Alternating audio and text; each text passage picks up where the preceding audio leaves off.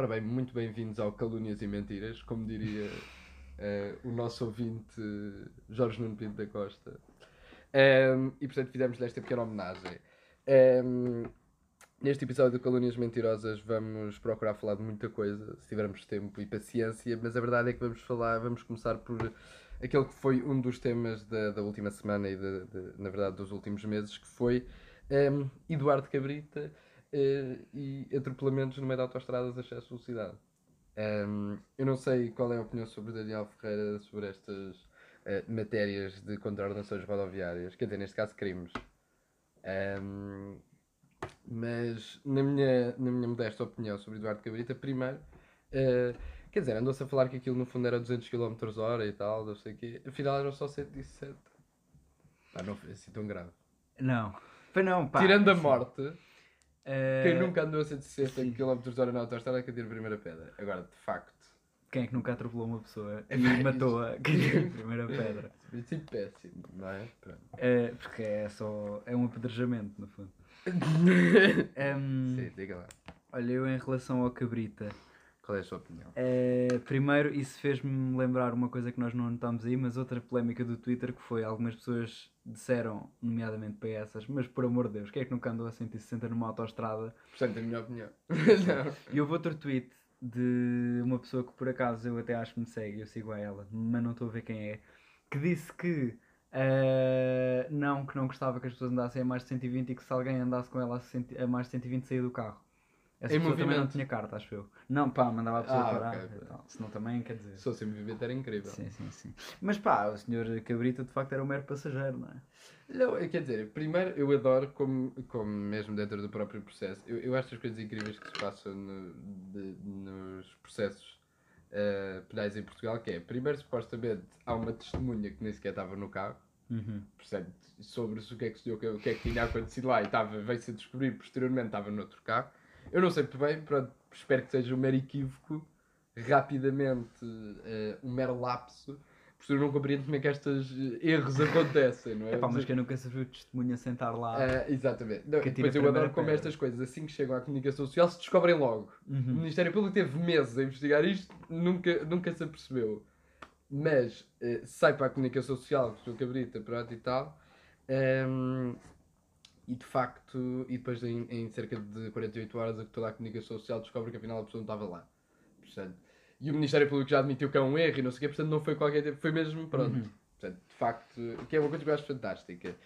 Eh, ao contrário da PJ, e não entrando noutros temas, que ao que parece tem sempre um papel incrível nas investigações deste país. Vamos já desviar o tema assim. Não, não, podemos já desviar o tema a seguir, Tá mas eh, eh, antes disso. Só queria falar um bocadinho mal do Cabrita antes. Eu de- também, e, e só queria. Então, o senhor me fala mal do Cabrita, eu falo, mais, eu falo mal do Costa. Ok.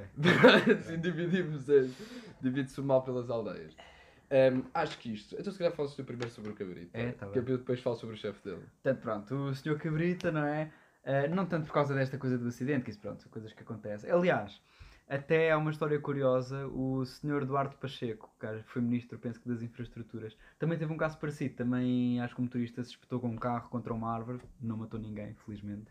Também se matasse, provavelmente não se ia saber. Ah, acho que o homem foi contra uma árvore, o motorista, porque o senhor Duarte Pacheco tinha dito para ele ir rápido, portanto eu espero que o senhor António Costa, de quem tu já vais falar mal a seguir, esteja a planear já fazer o viaduto Eduardo Cabrita, que eu acho que ele merece. Acho que tem, teve um papel muito importante. Mas, para falar mal do Cabrita, que é o que eu quero fazer, Fala. depois de todas as polémicas que aconteceram, da coisa das golas, do. Uhum. sei, sei lá. Do ucraniano também. Do ucraniano.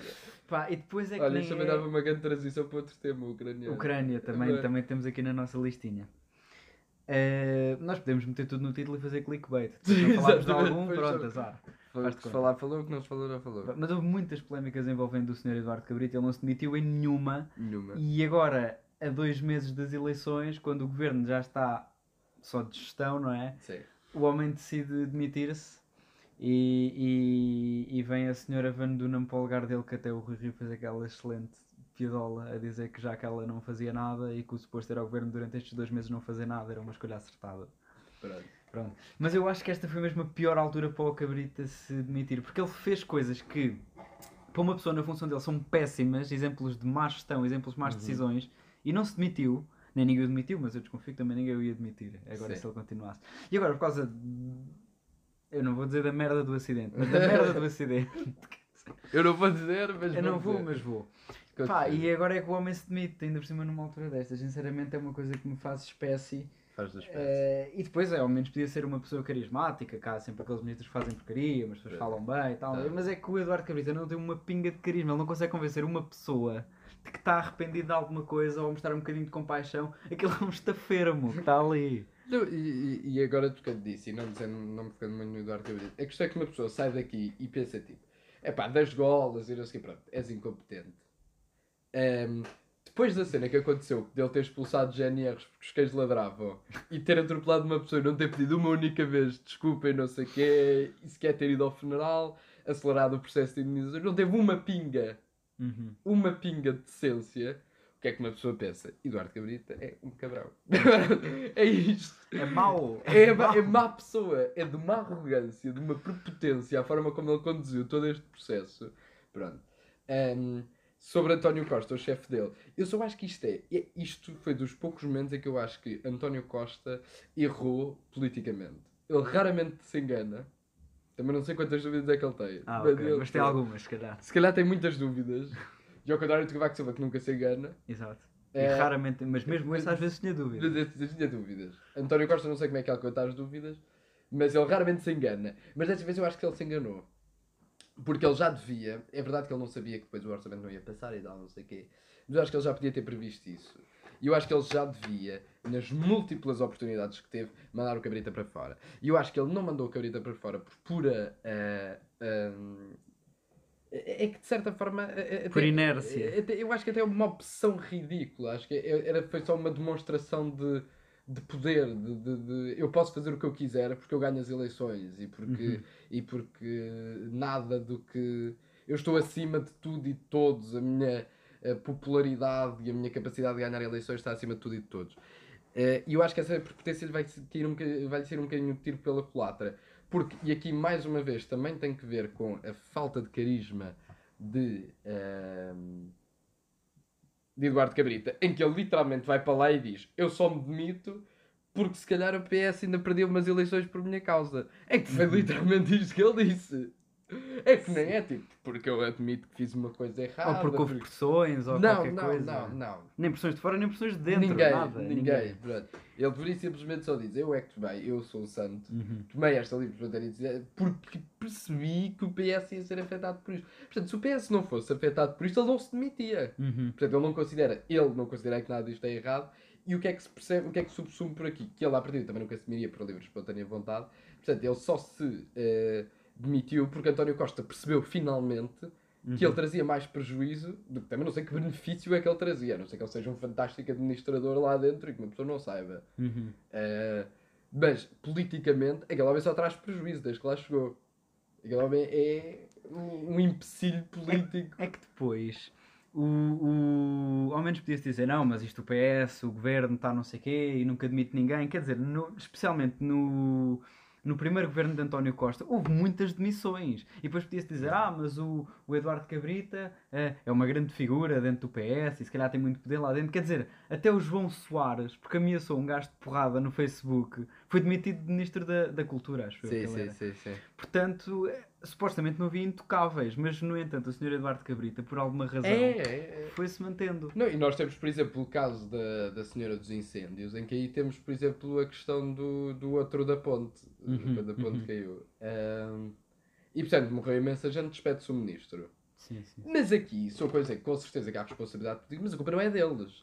Eduardo Cabrita, todos os escândalos que teve, a culpa é dele. Sim, sim, sim, direto ou indiretamente. É que é, literalmente, tipo, o homem estava lá. Uhum. Tipo, seja no caso das golas, é uma decisão dele. Seja no caso do, do. O único que não é era a cena do ucraniano. Que foi o que ele fez depois que acabou por ser culpado. Exatamente. Que é o que aí, pronto, o facto daquilo ter E acontecido. é que ficou a tal coisa do homem ser um estafeiro. Exatamente, porque a cena do ucraniano em si, o facto do CEF ter dado aquelas coisas é como há a coisa da ponta, é como não sei o quê. Uhum. Pronto, acontece e o ministro depois decide ou não se vai embora.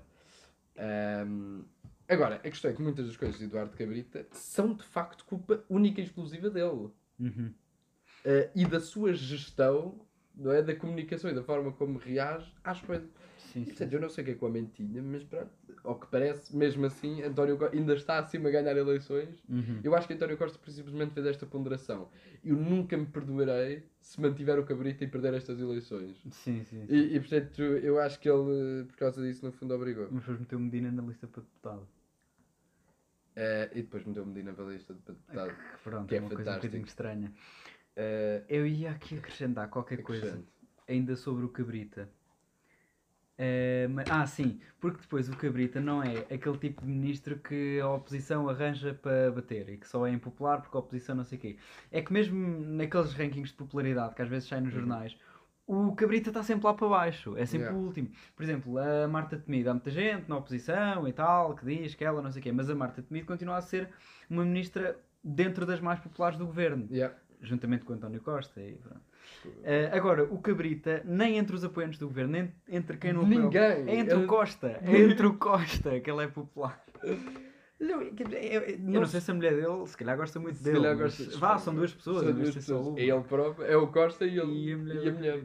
E ele próprio. E ele, já são três. Já são três. Já contou uma- como uma manifestação. Já conta como uma mínima manifestação. Um, E eu, se calhar, há quanto tempo é que andamos nisto? 11 Pronto, minutos, já, é melhor mudarmos de tema. Já excedemos. Uh, Para o não- segundo que está no título, provavelmente. para o segundo que está no título. Então, já falámos sobre um de uma das partes do Bloco Central. Agora, Uhum. se calhar, é importante falarmos sobre o outro lado do Sobre Bloco o outro, Central. sim, sim, sim. Um, que é eh, Rui Rio e o, o PPD. Uhum. E portanto, e aqui havia basicamente duas grandes discussões que o senhor queria falar, que eram eh, o facto de Rui Rio ter decidido, pronto, e o PSD no, no geral, não fazer uma coligação com, com o CDS. Qual é, qual é o seu take sobre isso, no fundo? O meu take, eu já acabei por falar disto no, no, no Twitter há algum tempo, porque nós a semana passada não gravámos. E agora acho que aos 11, 12 minutos é o momento certo para pedirmos desculpa por não termos feito o episódio da semana passada. É... Basicamente o senhor Rui Rio está a tentar fazer um Cavaco Silva, não é? Não obviamente no, na, na, na parte de ter uma maioria absoluta, porque ele tem muito mais oposição à direita do que o Cavaco alguma vez teve, que a, oposição, a maior oposição dele à direita nem sequer era o CDS, era o Independente. Ahm, e, e pronto, o que ele está a tentar fazer é vai a eleições sem o CDS, as pessoas que estão descontentes com o PS não sentem que estão a votar no Chicão ou no Nuno Melo, que vai dar um bocado ao mesmo para as pessoas Uhum. do Centrão. Eh, e portanto isso pode arrastar alguns descontentes do PS, a oposição entretanto arrasta outros. E depois o resto à direita, pronto, é, é- é usar um bocado a tática do que o PS faz com os partidos à sua esquerda há décadas, que é deixar estar. Porque o Rui Rio até pode perder 15% dos votos para a sua direita, ou 20%. Uhum. Porque eh, isso para ele é um bocado irrelevante eh, desde que o objetivo seja a direita ter uma maioria. E portanto esta coisa dele pode ser taticismo político eh, ou pode simplesmente ser uma decisão interna do PSD, que eu não estou bem a ver qual é a lógica, eh, de, pronto, de enterrar o CDS, né? Também. Pois, E para ter força em futuras negociações, ou assim, porque se o CDS agora ficar com dois deputados, a próxima vez que houver uma coligação PSD-CDS, metem lá os que metem do partido monárquico, mais ou menos. é, sim. Pronto, é isto. Neste momento, o meu, o meu ponto é: primeiro, eu nunca percebo estas coisas de revitalizar a AD. Eh, e deparei lá o, o, o, o- Eu sei que isto foi a grande vitória da direita, sem ser com o Cavaco Silva. Não É. passes. Não, passes, foi fácil. Essa foi um bocado, quer dizer, mal seria se ele não tivesse. E mesmo assim, pronto. no fundo, eu percebo que as duas grandes vitórias da direita em Portugal foram a AD e o Cavaco Silva. E, e portanto, E portanto eles estão a reeditar Como a D ao- ou Cavaco Silva. Exatamente. E portanto, isto é as únicas duas coisas que o PPD e PSD sabe, que é ou vamos pela via Cavaco Silva ou vamos pela via AD. Uhum. Não há outra. E portanto, nós temos, e a AD foi composta, isto é preciso perceber que a AD, ehm, quando foi composta, o, P- o CDS era um partido grande. Sim, sim, sim. Era o terceiro partido. O CDS Tinha foi o 15 ou partido 16% em Exato, 76. chegou a ter 15 ou 16% eh, dos Pós-PREC. votos. Pós-PREC. Portanto, Estamos aqui perante um partido que teve mais. que era manifestamente o terceiro partido e que, se nós formos ver os últimos anos, os últimos 10, 20 anos, nunca o, o, o CDS, o PCP ou o Bloco de Esquerda tiveram perto desses valores. Uhum. Portanto, chegaram aos 10, aos 12 e tal, mas nunca. Pronto. Uma vez foi à pupa em 85. Pronto. Portanto, eh, é preciso perceber, quando a AD foi formada, o CDS era relevante. Uhum. Era partido relevante. E o PSD não era assim tão grande. Exato, precisamente. Ahm, e portanto, aquilo havia um certo. Não havia um equilíbrio, como é óbvio que o PSD era maior, não é? Mas não era a discrepância que há hoje. Quer dizer, estamos a falar do CDS ser 2% dos votos. O CDS é um partido completamente irrelevante. Tem mais ou menos a força que o Livre tem com o PS, não é? Pá, no fundo. Anda por aí. No fundo. E o Partido Popular Monárquico nem se fala. Sim, sim, sim. Como uma coisa inexistente. Uhum. E portanto, eu por outro lado também percebo esta ideia hum, de se proteger AD hum, de, de, de, de, Rui Rio de dizer pá, pá que se lixada é porque isto não tem valor rigorosamente nenhum. Não é? Porque nós não estamos aqui a falar de um CDS com um enorme peso eh, a nível nacional, estamos a falar de um CDS que é um partido irrelevante. E portanto, para ser 100% E não se consegue levar pessoas que votaram no Costa para o Geringonça a votar numa coligação com o CDS e o Partido Monárquico. Exatamente, e portanto eu, eu- eu compreendo a ideia de Rui Rio, para ser 100% honesto. E acho que para pôr, eh, para refazer uma AD e para lá o CDS, a única coisa que podia acontecer era, ehm, no fundo, das duas uma. Ou se fosse. Porque depois as pessoas também falam de, ah, isso dá muito jeito por causa das coligações e para o, hum, eh, por causa do método e não sei o quê. Uhum. Sim senhor, mas mais uma vez, quando o CDS tem tipo 10, 12%. Como disse o Sr. Rui Rio. se tiver Não meia vale. dúzia de votos, se tiverem meia dúzia de votos, esta coisa do método não interessa para ninguém. E só interessa. Ainda por cima nas zonas tipo Aveiro e coisas Exatamente, assim. tipo, não- é- é estas coisas do, do, do, do- de, de as coligações fazerem jeito porque permite teres mais deputados, só vai sentido de facto se o segundo e terceiro partido tiverem um peso relevante. Se fosse tipo em Beja. Se tivesse um peso irrelevante, exato, completamente irrelevante, tipo, não, aquilo não, não muda nada.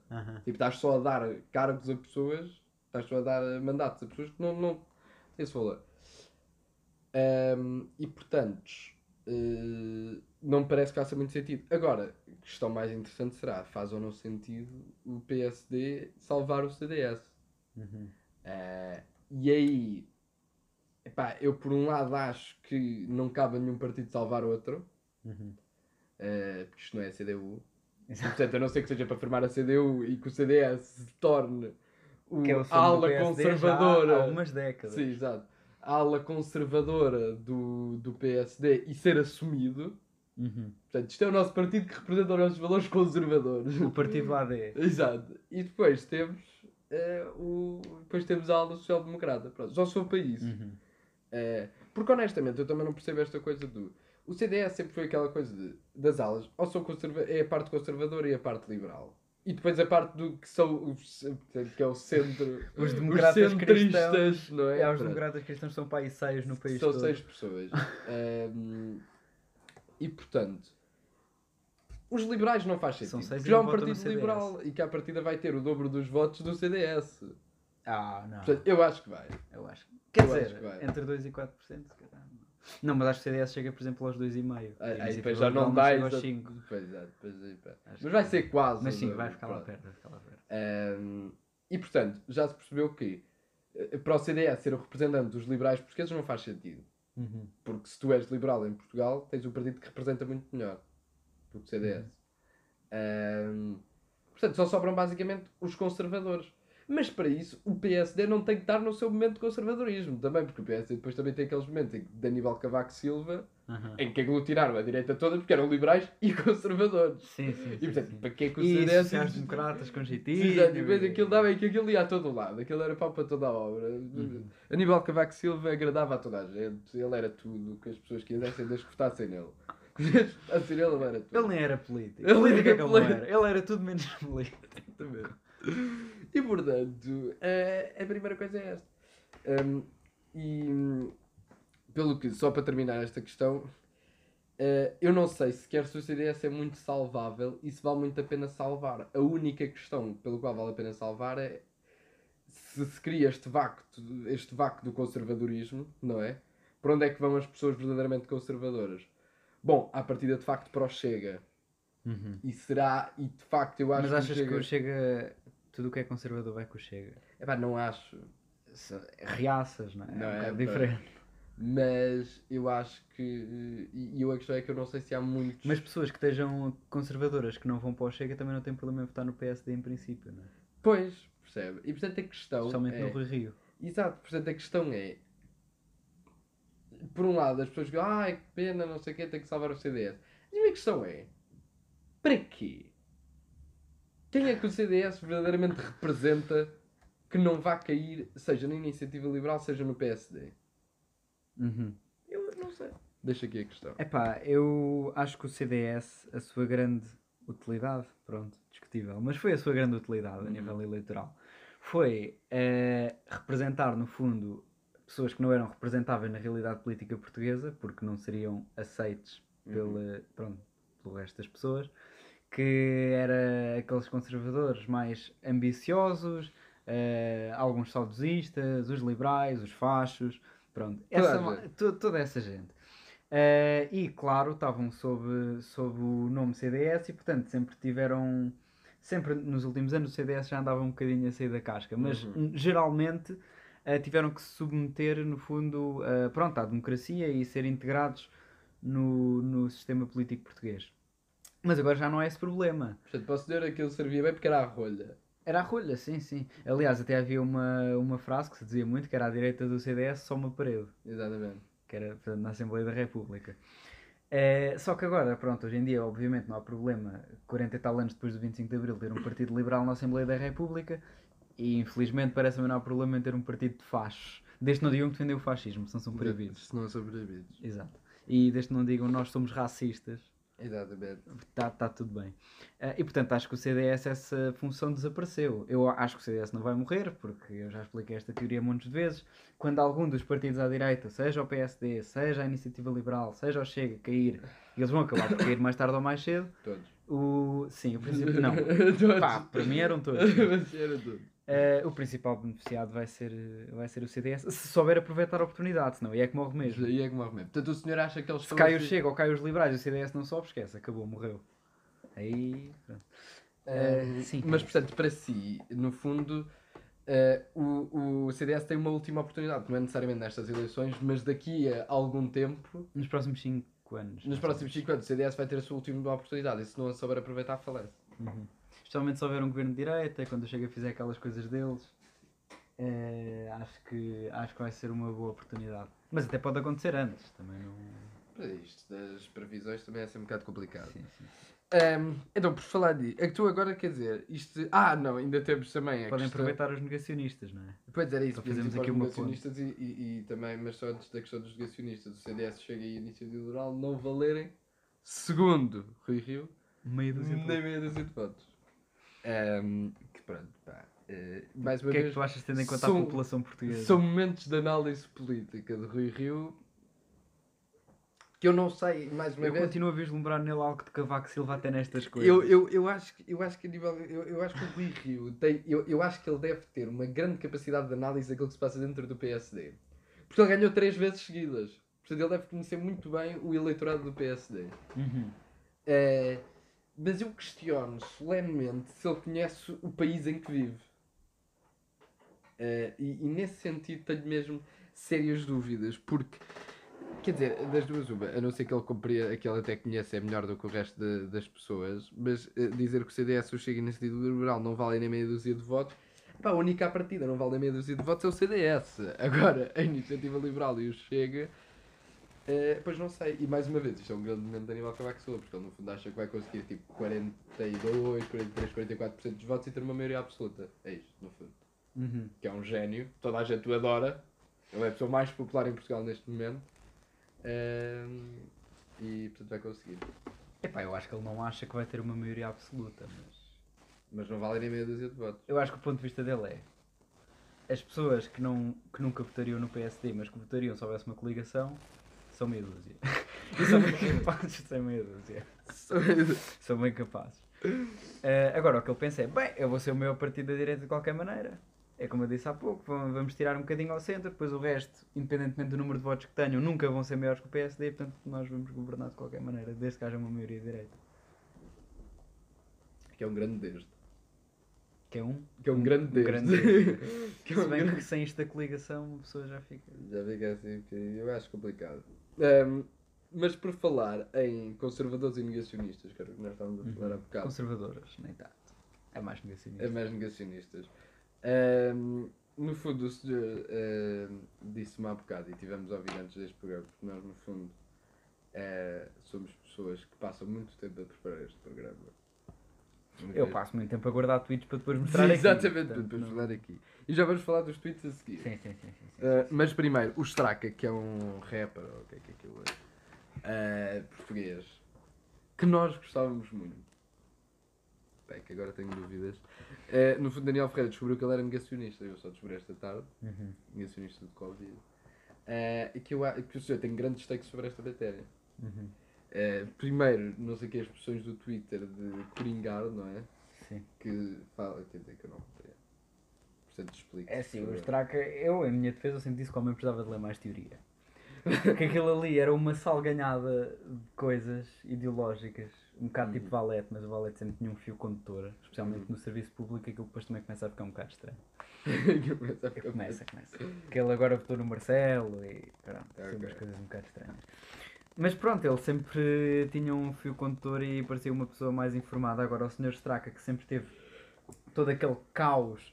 eh, e até houve uma música que um senhor, que é o Benji Price, que até é do trap, depois fez uma música para ele, chamada Soler, mas sem ser em trap mesmo.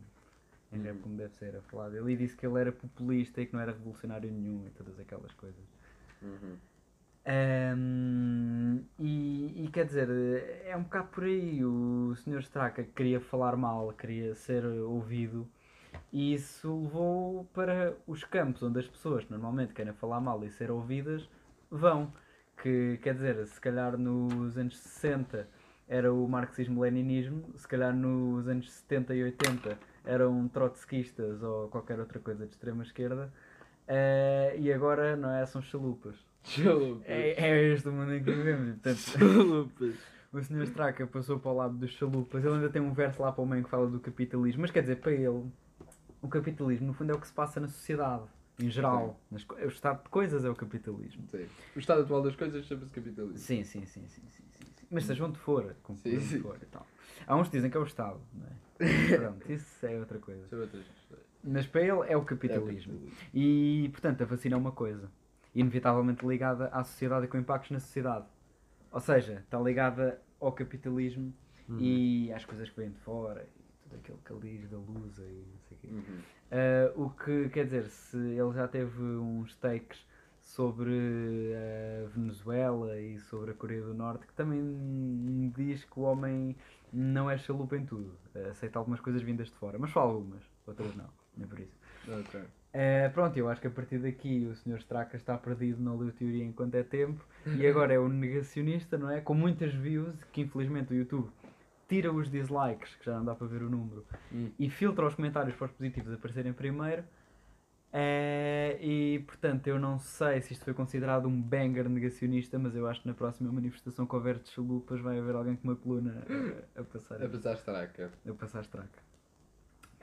Se passarem coisas lá de 2017, 18 também não está mal. Sim. Mas Hum, eu primeiro estou a adorar a questão do chalupa. Ele está com chalupas. Ah, não, eu, eu acho que realmente, eu, eu acho que foi, foi muito bem explicado, porque hum, de facto eh, eu, eu acho que ele. E o senhor tem muito jeito para a música. Tem muito jeito para a obrigado. música. E o Straka? O senhor não tem, o Straka já tem. O senhor tem zero jeito para a música. O Straka tem. O Straka tem algum jeito para a música. Eh, E eu até acho que ele tem músicas com letras interessantes. Hum, mas realmente isto leva a crer que ele percebe muito pouco. E, e mesmo pela própria letra, tu eh, és levado a entender que aquilo é só uma grande confusão É contestação. de coisas. É tipo, é, epá, isto está mal, isto também está mal, é, oh, e tal. No fundo, Straka é um homem do Tasco. É isso Basicamente. Ok. Chalupa. Chalupa. Ah, um chalupa do Tasco. E é pena, porque, porque eu até gostava dele e agora, pronto. Hum, coisas que. Ah, Agora outras. foste obrigado a cancelá-lo. Fui obrigado a cancelá-lo eh, aqui. Outras coisas, por acaso, também que o senhor descobriu no Twitter esta semana. Uhum. Descobriu o tweet de uma senhora qualquer ahm, que disse eh, basicamente o seguinte: eh, não te podes considerar português se não fores católico. E antes de falarmos sobre isso, eu só ia dizer. A resposta dela, não é? Exato, a resposta dela que é not going to elaborate. Ah, eu tenho um grande, uma grande coisa contra estas pessoas. Primeiro, independentemente do teu take ser ou não ser polémico, tu tens que elaborar. tipo, Mas no Twitter não se elabora. pronto, ah, esta ideia de eu posso só tipo dizer uma coisa e depois tipo não vou elaborar, not going to elaborate. Deixas ali a marinar. Deixa ali, vou deixar vocês a discutirem. Não, não.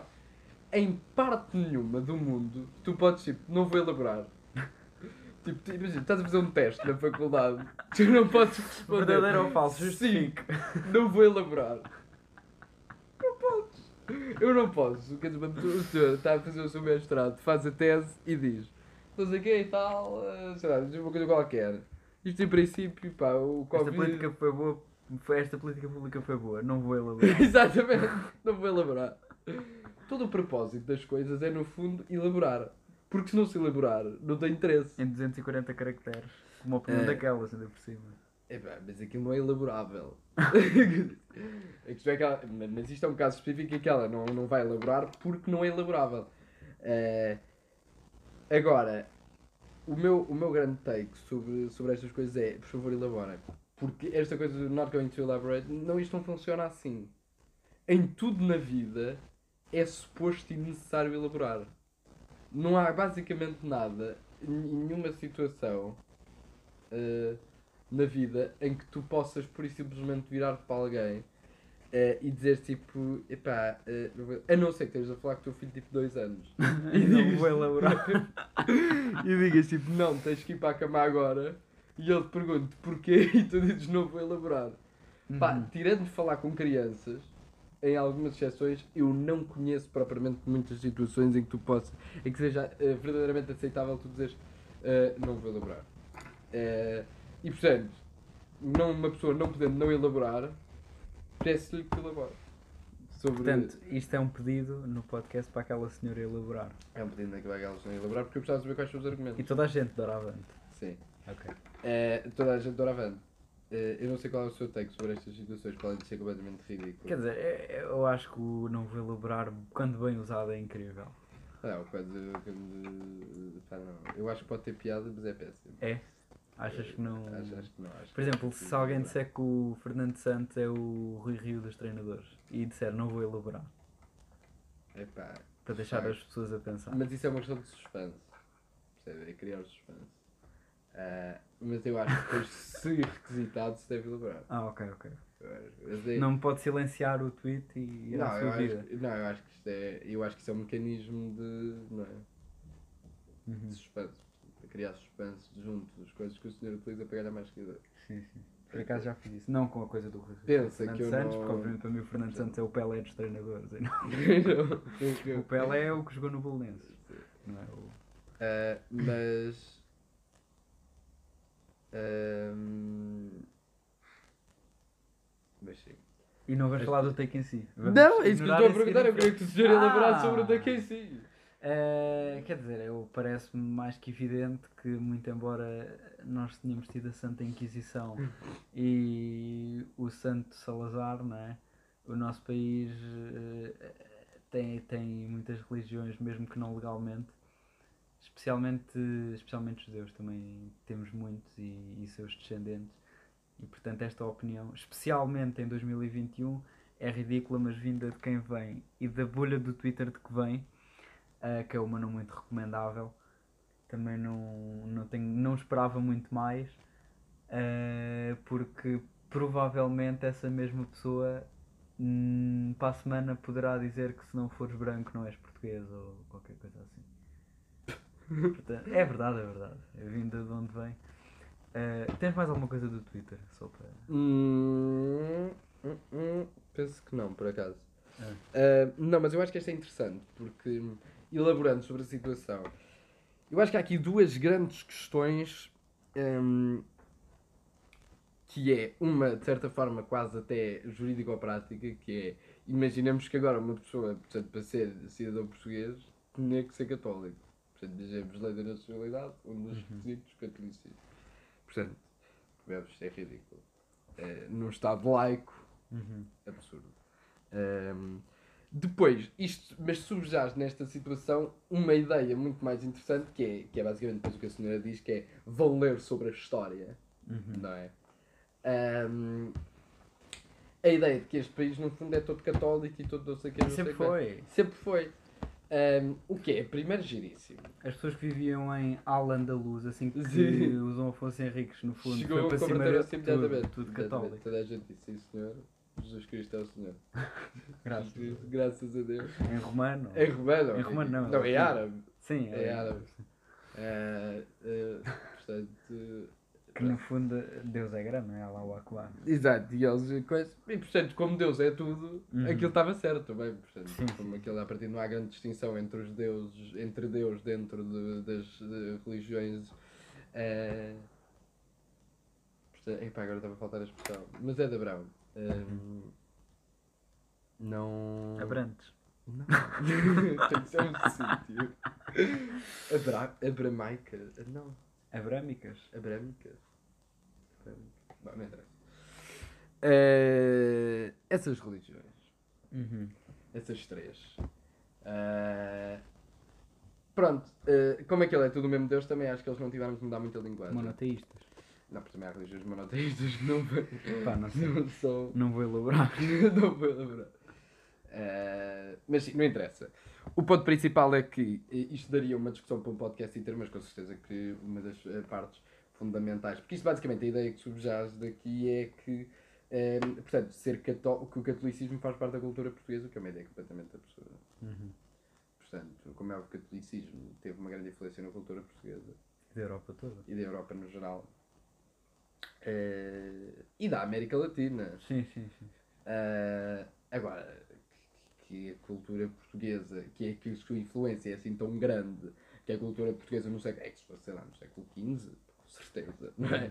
Agora, no século XXI, ah, epá, parece-me difícil justificar que a cultura portuguesa tem uma enormíssima influência católica. E eu adoro como as pessoas depois dizem tipo, ai tal, mas é por causa disso que o fim de semana é tipo ao sábado e ao domingo. Não, Ah, isso é por causa dos e comunistas. tipo- e tipo- Primeiro lugar. Pode numerar! Primeiro, Não, mas e que não é à sexta e ao sábado, Uhum. não sei brá.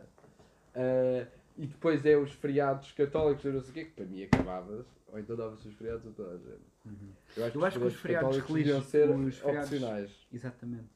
Ou imagina, eh, tu se fosses de uma religião, metias nos da tua religião. Se não Yeah. fosse de uma religião, eram dias de férias. Yeah. Não, Eu não também acho que sim. não Acho que era uma boa forma de coisa. Porque eu de facto admito que é muito pouco o princípio de igualdade tu ahm, teres. Agora, tinha que se garantir que era mais ou menos os mesmos dias, não é? Uhum. Para toda a gente. Então, mas isso em princípio via-se a quantidade de feriados religiosos que atualmente existem. Pois, exato, mas nas várias religiões. Hum, imagina que há religiões que têm mais feriados que outras. Epá, Corta. olha, azar, está-se. Corta. Então corta só com os feriados religiosos, que é o melhor. Pois.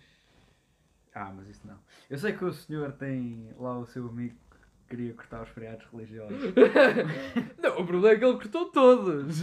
É que ele não fez distinção. não, mas os primeiros aí foram os religiosos. E bem! Isso é óbvio! Eu acho que os feriados religiosos têm que Achas ser que o país produziu mais por causa de ter deixado de ter feriados religiosos? Não, não produziu mais, mas acho que é uma questão. Mas as pessoas descansaram importante. menos. As pessoas descansaram menos e isso. Olha, descansei ao fim de semana que tem que ser o suficiente. No norte. Pronto. O Waldorf Palma acabou com os pobres e desde E aí. desde aí que no norte da Europa. Não, mas eu acho que se devia acabar. Eh, e especialmente esta coisa de serem as férias de Natal e as férias da Páscoa, que me acho mal. Uhum. Deviam ser as férias do, do inverno. As férias e do ano novo. do- da- as férias do ano novo. Mas isso se fores com o calendário russo. Mas é em Portugal. Os russos fazem o que eles quiserem. Ah, mas em Portugal não sei o que é feriados e tal. Não, não, não, não, não. Porque o ano não é o ano católico. Aham. Não é? É o ano? Apesar de ser o calendário gregoriano, Ah, lá, ok. como é que é é, o ano grego. é o ano do grego. do grego. Eu sei que isto não é. A pessoa não vai agora adotar os calendários chineses e, e, e não sei o quê, só Mas porque. tens que respeitar a diversidade. Mas eu respeito. Agora. Nem todos são portugueses. Pois, tu é que não, só porque não sou católico. Exatamente. Então, Para eu- começar. Era isso. Porque depois começas a. Eu só vejo negacionistas de, de calendários que não contam o tempo. Então, Contam as Olimpíadas. Como aos gregos. Acho que fazem muito bem. Acho que é um bocado complexo do ponto de vista prático. Mas acho que fazem Vamos em quantas Olimpíadas?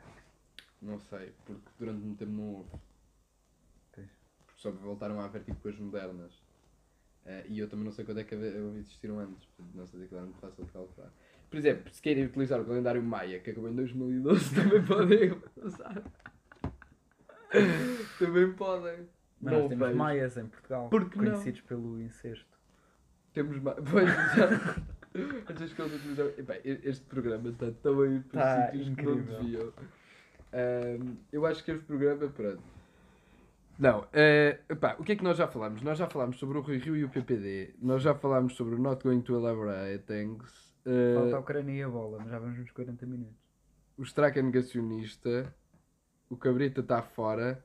Falta. Então, epá, se calhar deixamos a a Ucrânia e o Reino Unido para outro episódio. Em que vamos falar das coisas lá fora. E vamos falar sobre. E, e a lei do tabaco na Nova Zelândia fica ou vai?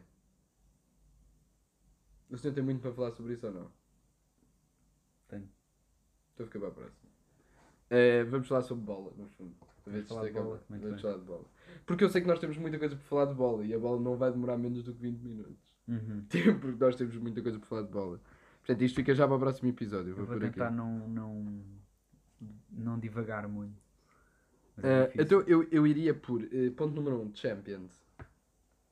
Acho que sim. Eh, o que é que o senhor tem a dizer sobre esta última jornada de Champs? Nem sabia que a Champions tinha oitavos de final. Agora. Enquanto Eh, adepto do Sporting não fazia ideia. Não, pá, fora de brincadeiras, fiquei muitíssimo contente, como é óbvio, com a passagem do, do Sporting para os oitavos de final pela primeira vez desde aquele ano. Enfim. Enfim. enfim. O Sporting pá, ficou num grupo difícil, apesar de eu ter achado que o Ajax não ia limpar tudo com Yeah. 18 pontos, o que ainda tornou as coisas mais difíceis, nem que íamos apanhar um Dortmund desfalcado por outro lado. E também não achei honestamente que o Besiktas fosse acabar com 0 pontos, nunca na vida. Eh, não deixa de ser um momento histórico, não deixa de ser um encaixe financeiro muito bom e não deixa de ser a oportunidade de vermos mais uma grande equipa em Alvalade, se bem que eu gostava que nos calhasse o Lille para irmos assim aos quartos de final. Era, era engraçado. Pronto, o Benfica. Pois. E o Porto foi para a Liga Europa. E pronto, vai para a Euroleague. O Porto foi para a Liga Europa, eh, que pronto, o Ruben Amorim disse bem numa, numa conferência de imprensa, penso eu, que o Porto é a equipa que tem dado mais pontos ao- a Portugal no ranking e é, o Porto nos últimos pá, aí 10 anos tem levado Portugal ao colo Uhum. eh, nos rankings, desde pai que perdeu o quarto média, que daí em diante foi, foi só, só deu Porto. E, e quer dizer, isso também é bom para eles porque o Porto não é? tem aquela situação financeira que é conhecida e vai tendo os encaixes da Champions que são muito bons. E agora, é, pronto, isto para eles fica mais complicado, a não ser que o Porto vá para aí à final da Liga Europa ou ganhe a Liga Europa. Também acho que financeiramente vai ter um, um próximo ano assim difícil. Desportivamente acho que podem ir muito longe, sim senhor. Uhum. Apesar da Liga Europa estar forte, está mais forte em nomes do que em qualidade Uhum. já teve mais. Pronto, e o, o Braga, não é? Apesar daquele empate um bocado triste com a Estrela Vermelha, também conseguiu passar. E acho que no geral eh, as equipas portuguesas estiveram boas na Europa. E no campeonato quem está melhor é o Grande Sporting, obviamente. Nós provavelmente o episódio sai depois dos jogos do Porto e do Benfica. E Sim. portanto eu não posso dizer aqui que o Porto vai perder com o Braga e depois ganham 3-0. Exato. Portanto não vou dizer nada bem. sobre esse jogo, mas E digo bem. que estou cada vez mais confiante em que o Sporting finalmente vai fazer, nem digo ser bicampeão, mas fazer uma época boa a seguir a ser campeão, Uhum. que é uma coisa que não acontece para aí desde os anos 70. Eh, não o Sporting ser campeão, o Sporting época boa depois de ser campeão. Pronto, eh, são estes os meus takes gerais sobre a bola. Ah, o senhor já fez os takes todos? Eu depois respondo. Ah, ok. Eu estava chocado. Eu estava tipo, bem, isto é que foi de despacho.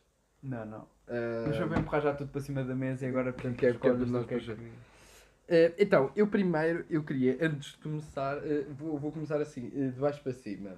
Eh, portanto, em termos de competições europeias. Primeiro Porto foi pena. Foi pena. E foi pena porque eu acho que eles podiam ter passado. Uhum. E, e realmente, não só por causa do calling que têm feito a Portugal nos últimos anos, mas eu acho genuinamente que eles podiam ter. eh, podiam genuinamente ter passado. Um, e é pena. Um, e é pena porque, honestamente, é verdade que o Sporting inicialmente pareceu que íamos ficar no grupo mais fácil. Uhum. Mas aquilo foi muito ao contrário, porque toda a gente achava tipo, bom, o Dortmund vai limpar Uhum. e depois isto vai ser entre o Ajax e o Sporting. Não, não, não. O Ajax limpou, mas de uma maneira 18 tudo e todos. O Sporting perde um 0 com o Dortmund e depois dá 3 a 1. Eu Uhum. nunca pensei que isso fosse alguma vez acontecer. Pois pronto, é assim pronto. É. Ninguém esperava outra coisa. Ah, porque aquilo, obviamente, pronto. Esquece-me de falar do 3-1 do Sporting, que também ninguém esperava ao Benfica. Exatamente. Como é que eu não falei? É que isto de ganhar ao Benfica já é. Já é fácil. É. Eu, não falei, eu ainda não falei porque eu ia passar depois para, para os Nationals. Uhum. Portanto, para as questões nacionais. Ah, o caso do Benfica, por último. Gostaste Muitos- do meu comentário sobre o Benfica, que foi o Benfica, coisa.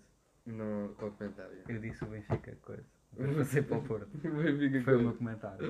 Uh, o meu comentário sobre o Benfica é: uh, primeiro, parabéns por terem passado. uh, num grupo que só se assemelhava complicado de nome. No fundo. Uh, porque. E depois, esta O ideia. Bayern não tem a perder com o Mainz. Exato, eu adoro o. Eu, eu gosto muito de Jorge Jesus. Pá, gosto, gosto. E portanto, defendo também. sempre o Jorge Jesus. Pá, defendo. Eu acho que o JJ pá, é um excelente treinador. Agora, eh, pá, eu acho que. É, eu, eu gosto sempre de treinadores que têm basófia. Por exemplo, José Mourinho. Agora, eu acho que José Mourinho tem mais noção de quando teve basófia do que Jorge Jesus. E eu percebo que para ele é muito giro, tipo, estar no Benfica e ter ganho ao Barcelona. Mas isto é preciso perceber que ele não mandou o Barcelona do Guardiola para a Liga Europa. Uhum. Nem o do Luís Henrique. De ninguém. nem- Tipo, ele mandou. Nem o do Tito Villanova, nem. Ele mandou para, para, para, para, para a Liga Europa um Barcelona que está em sétimo da La Liga. Uhum. Que ao contrário do que as pessoas pensam, não é nenhuma Premier League. De todo. Portanto, nós estamos perante um dos piores Barcelonas dos últimos. Pá, provavelmente tipo 30, 40 anos. Eu acho que até era bom para o Braga calhar com o Barcelona. Já que vão calhar com as equipas que vêm da Champions, Exatamente. ficaram em segundo. Tipo, mais vale. Estamos a falar, tipo, não é uma grande vitória, não é um- isto não é um momento histórico para o Benfica. Uhum. Ok, parabéns, ganhaste ao Barcelona e ganhaste 3 fica muito bem. Mas isto não é nenhum tipo de Barcelona. Se tu tivesses dado 3-0 na luz ao Bayern, pá, uma salva de palmas. Se tivesses ficado em primeiro daquele grupo, é pá, sim senhor, incrível. Uhum. Tipo, é mais relevante o Sporting ter dado 3-1 ao Dortmund e ter passado contra o Dortmund do que neste momento do que o Benfica ter ganho ao Barcelona. O Barcelona está em sétimo. Aliás, eu até. Isto é uma equipa destruída. Eu até cheguei a dizer na faculdade a colegas meus que seria mais humilhante para o Benfica eh, empatar com o Barcelona na luz do que levar, por exemplo, o 5-0 em Munique. Exato. Não é? Portanto, esta ideia de que isto foi uma grande vitória e que ninguém acreditou e que estavam todos preocupados, Jorge Jesus, pá, eu sou incrível por passeio. Para além daquele jogo contra o Dinamo de Kiev, não é? Pronto. Não é? Um país em pé de guerra, Exato. que agora isto podia ser outra transição para, mas chega para o próximo episódio. Um país, Pior só se tivesse sido com o Shakhtar Donetsk que já nem tem país. quer dizer, não é? Um país em pé de guerra eh, e eles deram 2-0 e o, e o Dinamo teve, teve oportunidades. Uhum. Mas este jogo, este jogo eu não vi. este jogo Só vi o outro. este jogo. Um, e portanto, isto também não foi aqueles 2-0 que, pá, nem, nem Tipo o soaram. Sporting ontem. Exato, nem soaram. Pá, Uhum. deram ali, meteram ali dois golos, foram-se embora para casa, tipo, até logo. Não.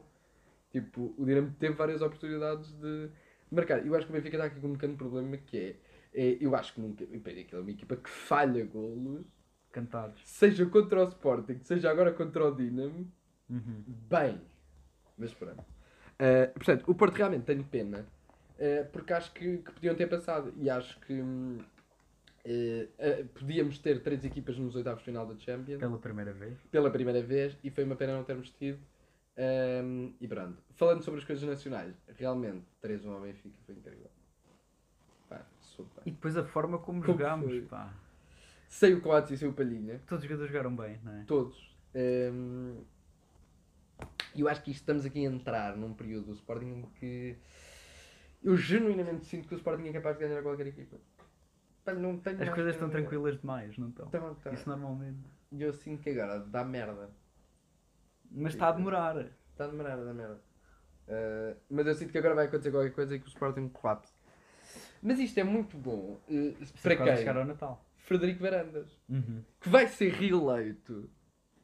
E eu ia dizer sem, sem saber ler nem escrever, mas se o homem é bicampeão, é impossível dizer que é sem saber ler nem escrever, porque o homem há de saber alguma coisa. Ou ele rodeou-se de uma equipa absolutamente genial, Chamada Ruben Amorim. Obrigado, Roberto Amorim. Mas este homem vale mais de 10 milhões de euros. Sim, Se eu soubesse o que saiu deste homem, vale para aí 50. Por isso é esta coisa do investimento nos treinadores, claro que eu na altura fiquei um bocado. Sim, sim, sim. Pé atrás. Porque o homem em 10 jogos na Primeira Liga valia 10 milhões, bem, enfim. Era um milhão por cada jogo. Sim, sim, sim. sim. Eh, mas eh, investir em treinadores, e é uma coisa que os clubes portugueses já perceberam, e lá fora acho que ainda não, é um investimento com retorno. Dar 10 milhões por um treinador ou 20 milhões por um treinador não é um escândalo se ele valorizar o- os jogadores. O treinador não é, não é. Pronto, os treinadores da seleção são mais pessoas que vão gesticulando enquanto veem coisas a acontecer ao longe com as quais eles não têm muito a ver. Mas os treinadores dos clubes não é bem assim. Têm um trabalho contínuo com os jogadores e tudo mais. Eh, e eh, pronto, e- estes investimentos em, em treinadores, se os treinadores de facto forem bons e trouxerem resultados, valem muito a pena. Eh, e acho que o Ruben Amorim é o, é o exemplo perfeito disso. Foi a única coisa que o Varandas precisava de fazer bem, não é? Pelos vistos, e fez.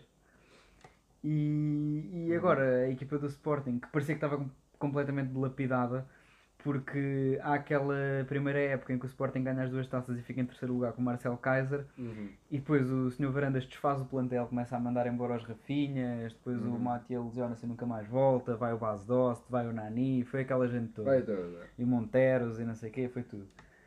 É, E pronto, depois aconteceu o que se sabe, pegámos num plantel que não valia nada, provavelmente em termos de valor de mercado, embora fosse mais caro em salários, estava abaixo do Braga. E, e, e um dos poucos jogadores valiosos, que era o Vieto, acaba por sair, tal como o Bruno Fernandes. Uhum. E eu completamente louco com o Varanda, já nessa altura. Mas as coisas foram acontecendo e agora o plantel do Sporting vale muito dinheiro e ainda tem perspectivas de ficar a, a Valorizar ainda mais. E aquela entrevista dele em que ele diz que o Mateus Nunes vai pagar o Ruben Amorim, não é? Que foi gozada por toda a gente. Mas não é que o homem tem alguma razão. Afinal. Pá, sim, o Mateus Nunes claramente vale... não vale 10 milhões, vale mais. Vai, eu é que já é que é isso. É que vai pagar vários Rubens Amorim. Uhum. Pelo menos 4. Não, vai pagar o Ruben Amorim, quer dizer, o valor da transferência e os salários. Que o homem oferece anualmente. É que o problema é este, é que o Sporting neste momento... Será que já pagámos ao Braga? O Epá, não sei, eu espero que não. Eu também. Nem ele nem o Paulinho. Epá, depois, da- depois daquela história de Lázio queria transferir dinheiro para o Braga, transferir para o Sporting e o Sporting disse que não tinha nada a ver Oh, com isso. Eu não tenho nada a ver com isso. Mas como é que isso funciona? Se alguém te transferir dinheiro e disser que foi sem querer, tu és obrigado a devolver. Sim. Ah, que chatice. Não, ficas com ele. É pá, bro. Ficas com ele. Isso é um bocado tipo encontrei dinheiro no chão, na rua. Não é! Não é? Não é! Então se o senhor encontrar dinheiro no chão e eu conseguir provar que o dinheiro é meu. É pá, já gastei, amigo, encontrei. Já gastei a mega. Gastei um mal gasto. Como é que sabe? Quer dizer, o caso do Sporting foi claramente mal gasto. Sim, sim. Esse dinheiro que se recebeu foi manifestamente mal gasto. Ahm, Não, mas é verdade. É, Estás à procura no livro. Estou, estou, chama-se fixamente sem causa isto. Eu Pedro estava só a ter a certeza. Está a ver se o Sporting tenta devolver o dinheiro ao, ao Braga. Estava a ver se. Ao Braga não, ao, ao Alásio. Mas a eles Lázio queria pagar. Pois, exato. Depois a Lásio que faça o que quiser com ela. Ah, mas sim, sim, sim. Ahm, tenho, tenho a impressão que sim. Que chatice. Ahm, Não há um valor mínimo e máximo. Bem, o valor de um jogador, em princípio. pá, porque é, é isso, está a perceber? Ah, a obrigação de restituir por objeto o que for indevidamente recebido. Foi o Pedro Neto, 11 milhões. 11 milhões.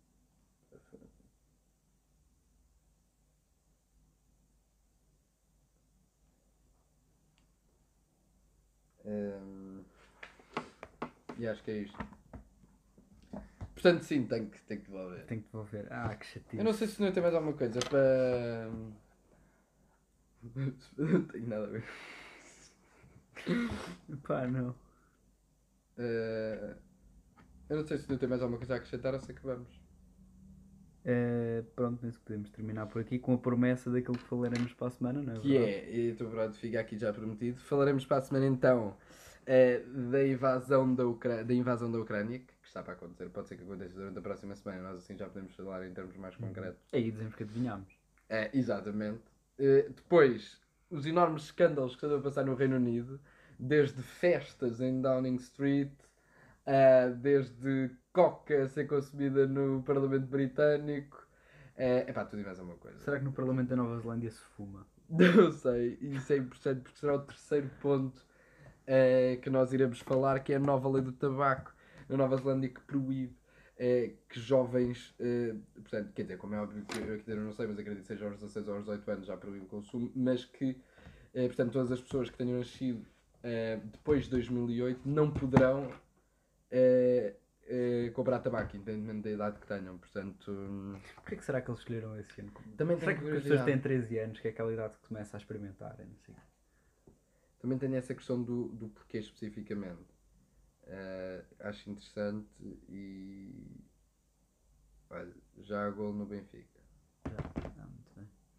Vamos Bem só não, ver para parece. podermos terminar o. É o Benfica que está a ganhar. Sim, sim. Eh, e pronto. eh, agradecemos a todos por, por terem ouvido esta, esta hora de, da Mena Cavaqueira e esperamos na próxima semana para falar sobre estes eh, e mais temas.